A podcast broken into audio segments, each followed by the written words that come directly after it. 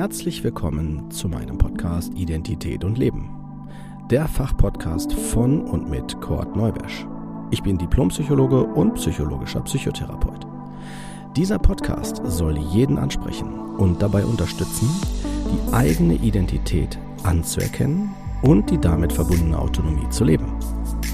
Wenn du dich jetzt fragst, was meint er damit, dann bist du genau hier richtig und ich empfehle dir, hör dir am besten die erste Folge an. Dort vermittle ich die wichtigsten Informationen und auch, was der Podcast will. Ich wünsche dir auf jeden Fall viel Spaß und viele tolle Eindrücke. Los geht's!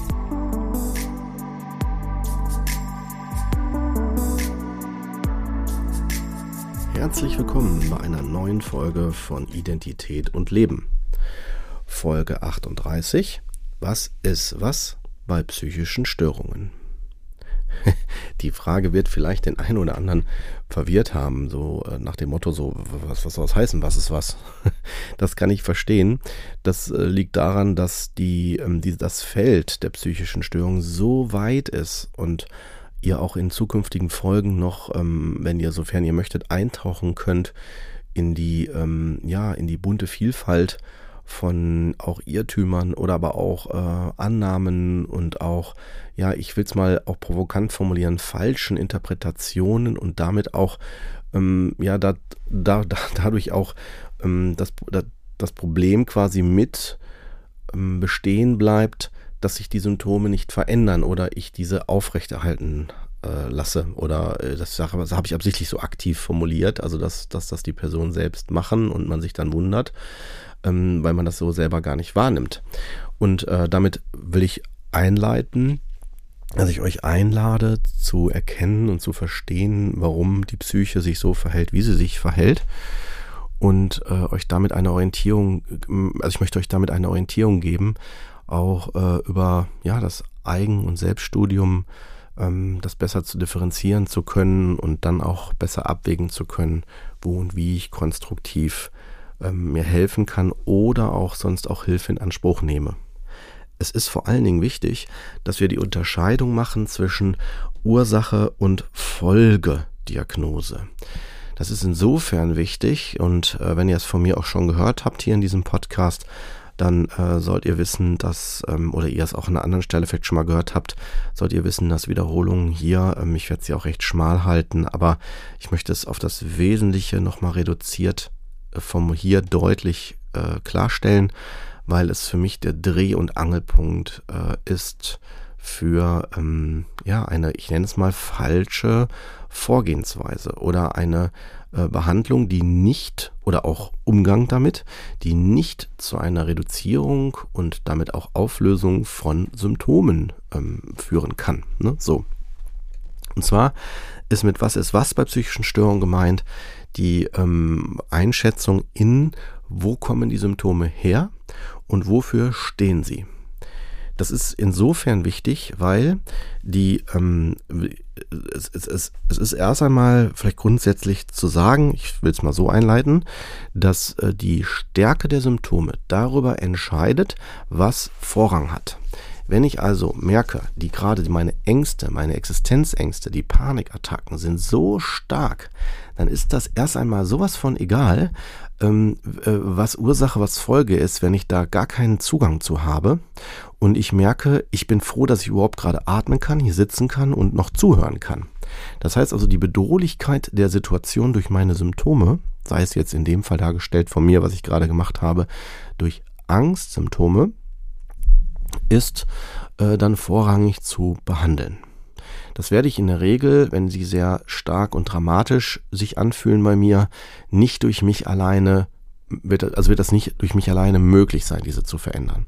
Ich werde also mit hoher Wahrscheinlichkeit Hilfe aufsuchen. Das würde ich übrigens auch sehr ans Herz legen. Wer also damit überfordert ist, sollte zuerst äh, die Vertrauensperson im Umfeld wählen, sei es im privaten Umfeld als allererste Anlaufstelle, die mich also kennen und äh, die mich auch ernst nehmen und auch verstehen können, Und wenn die nicht äh, da sind oder mir nicht weiterhelfen können, dann wäre das natürlich auch, das würde ich aber auch parallel sonst äh, empfehlen, wäre das sonst die fachliche Seite. Das heißt also der Haus- oder Facharzt, den ich da wähle, also der, die Fachperson meines Vertrauens oder auch natürlich, wenn vorhanden, der Psychotherapeut oder Psychologe oder Coach oder wer auch immer, ähm, der sich fachlich besser damit auskennt und durch die Neutralität von außen mir dadurch halt auch ein besseres Feedback geben kann also ein fachlicheres Feedback.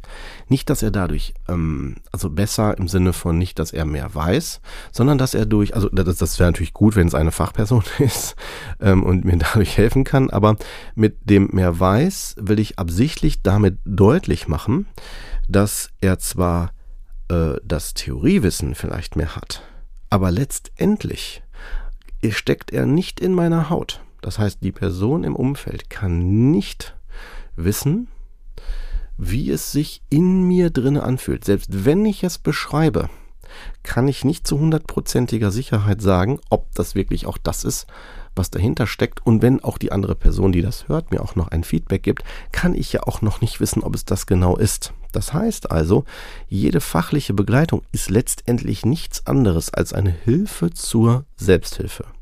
Also eine also es wäre auch der ideale, die ideale Vorgehensweise, dass die Person im Außen mir durch die fachliche Sicht und dieses Expertensein ähm, in Extremsituationen zur Seite steht, mich unterstützt und ich dann die Möglichkeit habe, das selbst zu bewältigen. Interessanterweise übrigens, äh, ich bin ja auch gelernter Krankenpfleger, ist das auch das gleiche bei äh, chirurgischen oder auch, sag mal, rein körperlichen Eingriffen. Ja, also wenn jemand ein Bein gebrochen hat zum Beispiel und einen Blinddarmdurchbruch hat und dieser muss operiert werden, sonst würde ich sterben, dann sind diese Eingriffe auch in dem Moment die fachliche, sehr invasive, also in dem Fall körperliche, übergriffige Vorgehensweise, um mein Leben in dem Moment zu retten. Und wenn dieser Eingriff, sprich die Entfernung dieser, jetzt bei dem äh, akuten Blinddarmdurchbruch, die Entfernung dieser entzündlichen und lebensbedrohlichen äh, körperlichen Erscheinungen ähm, zu entsprechend zu versorgen. Und sofern das dann, also sobald das dann beendet ist, geht es in die Phase über, in der ich dann in die Heilung gehe. Diese Heilungsphase aber kann ich nur selber machen. Der Arzt kann zwar mich begleiten, indem er immer drauf guckt und schaut, ob das in die richtige Richtung geht, aber letztendlich mache ich diese Heilung. Also mein, mein Körper macht diese Heilung, sage ich jetzt mal, äh, um es ein bisschen physikalisch euch als oder als bildliche Vorstellung euch mal so anzubieten. Also kann ich noch so viele Salben, Medikamente oder sonst was nehmen, die sind sicherlich nicht unwichtig, versteht mich nicht falsch, ne? Aber es ist so, dass diese ganzen Sachen, die von außen auf mich wirken, nur dann wirklich zu einer Reaktion im Sinne von, ähm, zu, also einer gewünschten Reaktion in Richtung Heilung, nur dann möglich sind, wenn ich das auch von meiner körperlichen und psychischen und also Gesamtverfassung, sage ich mal vorsichtig, ähm, mit trage, also mit leiste. Und es braucht nicht mein, versteht mich nicht falsch, nicht mein äh, alleinig nur mein Bewusstsein, dass ich sage, ich will das jetzt nicht, ich will das jetzt nicht oder so, ja, oder ich will das jetzt, ich will das jetzt, ich will das jetzt. Das ist sicherlich eine ganz wichtige Komponente. Es geht auch um eine innerliche, ganz, ich nenne es mal ganzheitlich in Bezug auf meine Person, also Körper, Psyche, Seele, alles zusammen, ganzheitliche Ausrichtung. Ich hoffe, ihr könnt das nachvollziehen, was ich meine. Es ist nämlich ein sehr komplexes Thema denkt nur an das Thema äh, Daseinsberechtigung, also die Erlaubnis hier zu sein. Wenn ich mir die nicht gebe, aber also auch wirklich körperlich, ich merke, ich, ich, ein Teil von mir erlaubt es nicht, glücklich zu sein, dann kann ich mir noch so oft sagen, ich bin das, ich bin das, ich bin das. Es wird so nicht funktionieren, weil es ist wie ein Error. Das wäre so wie, als wenn ich Sand am Strand aus so einer Höhle, also aus so einer Kulle rausschaufel aber gleichzeitig äh, äh, kommt wieder Sand rein, weil ich schaufel es gleichzeitig wieder auch irgendwie wieder rein am Rand oder es läuft dann wieder, wieder da so, also wisst ihr, wie ich das meine? Also das, das, der Sand läuft wieder zurück. Und das bedeutet, es ist nicht klar, es ist nicht äh, einheitlich ähm, ausgerichtet. Und jetzt zurück nochmal zu der Einteilung Ursache und Folge. Das ist insofern wichtig, weil wenn die Akutheit, also sprich gerade dargestellt durch die Panik und Angst und alles, was dazugehört, ähm, jetzt gerade eher nur eine Folge ein Folgephänomen darstellt, ist es aber, wie ich ja gerade schon sagte, erst einmal primär nicht wichtig, wenn ich im Moment versorgt werden muss wie ein kleines Kind, was, das meine ich jetzt beschreibend, nicht bewertend, wie ein kleines Kind, was hingefallen ist, weil es vielleicht zu schnell gelaufen ist, nicht aufgepasst hat, braucht es in dem Moment des Schmerzes, der Überraschung, des, des Erschrockenseins erst einmal Trost, erst einmal das, das beruhigt werden, anstatt die Analyse, ja mal, äh, warum hast du nicht aufgepasst? Oder was denn da? Oder hier oder so? Oder ja, also wisst, jetzt wisst ihr wahrscheinlich, was ich damit sagen will. Und so ist es auch tatsächlich bei Ursachen und ähm, Folgesymptomen oder Störungen auch, also Diagnosen, dass man hier schaut, was ist gerade äh, erstmal akut und dann im zweiten Schritt dann schaut, okay, was haben wir denn hier an an, an Symptomen vorliegen? Wie ist die zeitliche Einordnung dieser Symptome? Also man spricht von einer Symptomentwicklung und auch Wiederholung, also über die Phasen des Lebens, je nachdem, was ich durchlaufen habe. Und dann ähm, geht es darum zu schauen, äh, was ist hier wirklich der Ursprung? Also wo ist es entstanden? Und jetzt kann es sein, dass ein paar aussteigen, weil die dann sich dann sagen, ja, aber muss ich immer in die Ursache gehen, muss ich immer dann noch nachher, wenn das angefangen hat in der Kindheit, weil die vielleicht blöd war, aber ich will ja nicht immer wieder äh, da alle, alle Gläser, Einmachgläser aufmachen. Ja, das verstehe ich, ähm, dass, dass man nicht immer alles äh, so den Teppich, immer, immer, immer unterm Teppich gucken möchte. Aber ich kann euch sagen, solange ich nicht ähm, die Sachen, die letztendlich zu der Entstehung beigetragen habe, bei mir gelöst habe, was den Konflikt ja die ganze Zeit aufrechterhält, dann werde ich das auch weiterhin immer wieder holen.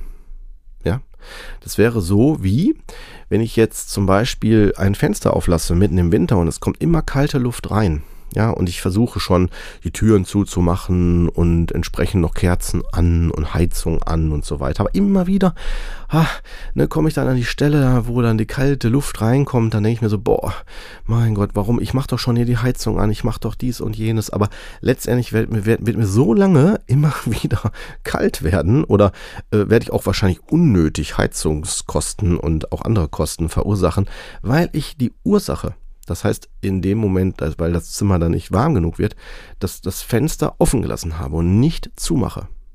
Vielleicht versteht ihr dadurch das ein bisschen besser. Gut, ähm, Jetzt die Frage, die sich vielleicht der eine oder andere stellt, woher weiß ich denn, was Ursache und Folgediagnose ist? Das ist nicht immer so leicht, weil die Ursachendiagnose manchmal, äh, da gibt es auch Spezialisten unter uns Menschen, so gut verschleiert werden können, dass wir dann denken, äh, die ist ja gar nicht mehr da, die Problematik. Also ich erlebe das in der Praxis nicht selten, dass Leute kommen und sagen, ah ja, das habe ich mir schon 300.000 Mal angesehen und äh, habe ich auch schon viel zu gemacht und äh, das habe ich schon abgeschlossen und na, je nachdem, um was es ging, habe ich schon versöhnt und habe ich schon äh, hier Frieden geschlossen und so weiter. Mhm. Das hört sich alles super an.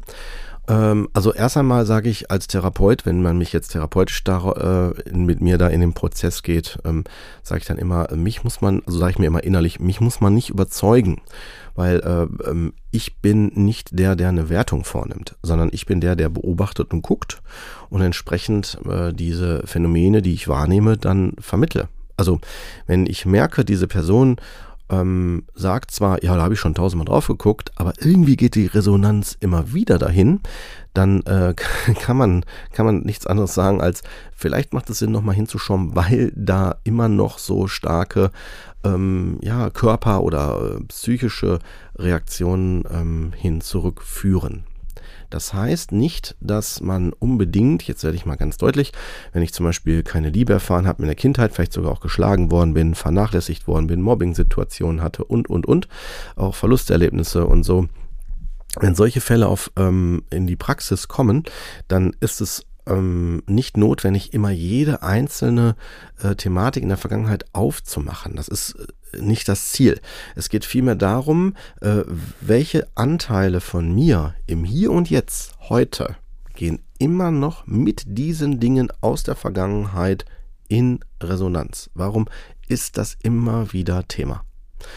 Und da gilt es zu schauen, welche Anteile Also welche, welche Erfahrungs- oder Identitätsanteile von mir sind immer noch so damit verknüpft, dass sie quasi wie so ein Echo das immer wieder aktivieren, immer wieder auslösen und ich auch vielleicht von meinem Verhalten das immer wieder bediene. Also ich werde jetzt ganz deutlich für euch, dann, damit jeder das jetzt auch versteht. Wenn ich zum Beispiel in der Kindheit immer abgelehnt worden bin und man mir gesagt hat, du bist nichts wert, du kannst nichts, du bist äh, ne, so, du spielst eigentlich nur einen Störenfried und alles, was du machst, ist falsch und, und so, ne? Dann werde ich, ähm, egal ob ich im Leben jetzt ähm, irgendwie Erfolge habe, werde ich die relativ schnell unter dieser Gesichtsperspektive, äh, diese, dieses, dieses Angesicht, werde ich es immer schmälern müssen, einordnen müssen. Ich werde dann sagen, ja, ist doch normal, selbstverständlich, war doch nichts Besonderes, ja, so. Und dadurch, dass ich ja nichts wert bin, also so vermittelt bekommen habe, kann ich daraus das Konzept entwickeln, ich muss noch mehr tun, ich muss noch mehr leisten, dass man mich endlich irgendwann mal erkennt in meiner, in meiner, ja, liebenswerten Art. Mit dem Ziel, ich möchte geliebt werden. Das kann sein, dass das dann der Motor ist, der mich dann die ganze Zeit antreibt. Das, was ich jetzt hier so reduziert darstelle, hört sich jetzt vielleicht für den einen oder anderen sehr plausibel an und da werden vielleicht auch viele sagen, jo, das kenne ich. Ja, ich äh, möchte aber gleichzeitig auch sagen, Vorsicht, bitte nicht zu schnell daraus sch schlussfolgern, dass das so immer, immer runtergebrochen werden kann. Weil es kann auch sein, dass noch andere Phänomene parallel eine Wirkung haben. Also damit, ich will zum Beispiel auf sowas hinaus, dass wenn ich zum Beispiel relativ viel mache, oder merke, ich bin kreativ, ich kann das noch und das noch, dann wäre die große Frage an euch, würdet ihr diese Dinge vermutlich auch machen, wenn ihr jetzt nicht das Gefühl hättet, ich möchte geliebt werden, ich möchte gesehen werden, Begeisterung erfahren und so weiter. Das könnt ihr schon allein daran überprüfen, ob ihr das, was ihr alles macht, auch immer nach außen tragt oder ob ihr die Dinge auch für euch macht und sagt, ich mache das einfach, weil ich es gerne mache. Und äh, da geht es gar nicht darum, dass ich bewundert werde oder dass es der und der dann mir eine Rückmeldung geben sollte oder müsste oder so. Ne? Versteht ihr, wie ich das meine? Ich, ich glaube, es ist jetzt plausibel dargestellt. Und diese Ursache- und Folgediagnose ist sehr, sehr wichtig, weil sie auch darüber Aufschluss gibt, ob ich weiterkomme. Ähm, das werden wir auch noch ähm, in der nächsten Folge, wenn wir dann über Heilung sprechen, nochmal weiter vertiefen. Aber ihr müsst wissen, eine Folgediagnose wird mit sehr hoher Wahrscheinlichkeit dazu führen, dass ich nicht weiterkomme. Also ich werde dann nicht zu einer Heilung kommen können. Wenn ich äh, als Ursprung eine äh, Traumatisierung hatte und im Verlauf der Zeit eine Depression entwickelte, dann werde ich mit hoher Wahrscheinlichkeit über die depressive Behandlung, also die Behandlung einer Depression, werde ich nicht zu einer Heilung kommen. Das ist auch das große Dilemma, dass viele sagen, oh, das und das kann man nicht heilen und so. Aber da, wie gesagt, das ist äh, Inhalt der nächsten Folge. Und damit war es direkt schon so ein kleiner Teaser auf die nächste Woche. Und ich lasse euch mit all den Sachen jetzt erstmal auch wieder allein. Das heißt also gerne das mal sacken lassen, weiter, denken und weiter fühlen, wenn ihr möchtet. Und sofern ihr auch möchtet, dann hören wir uns auch wieder nächste Woche.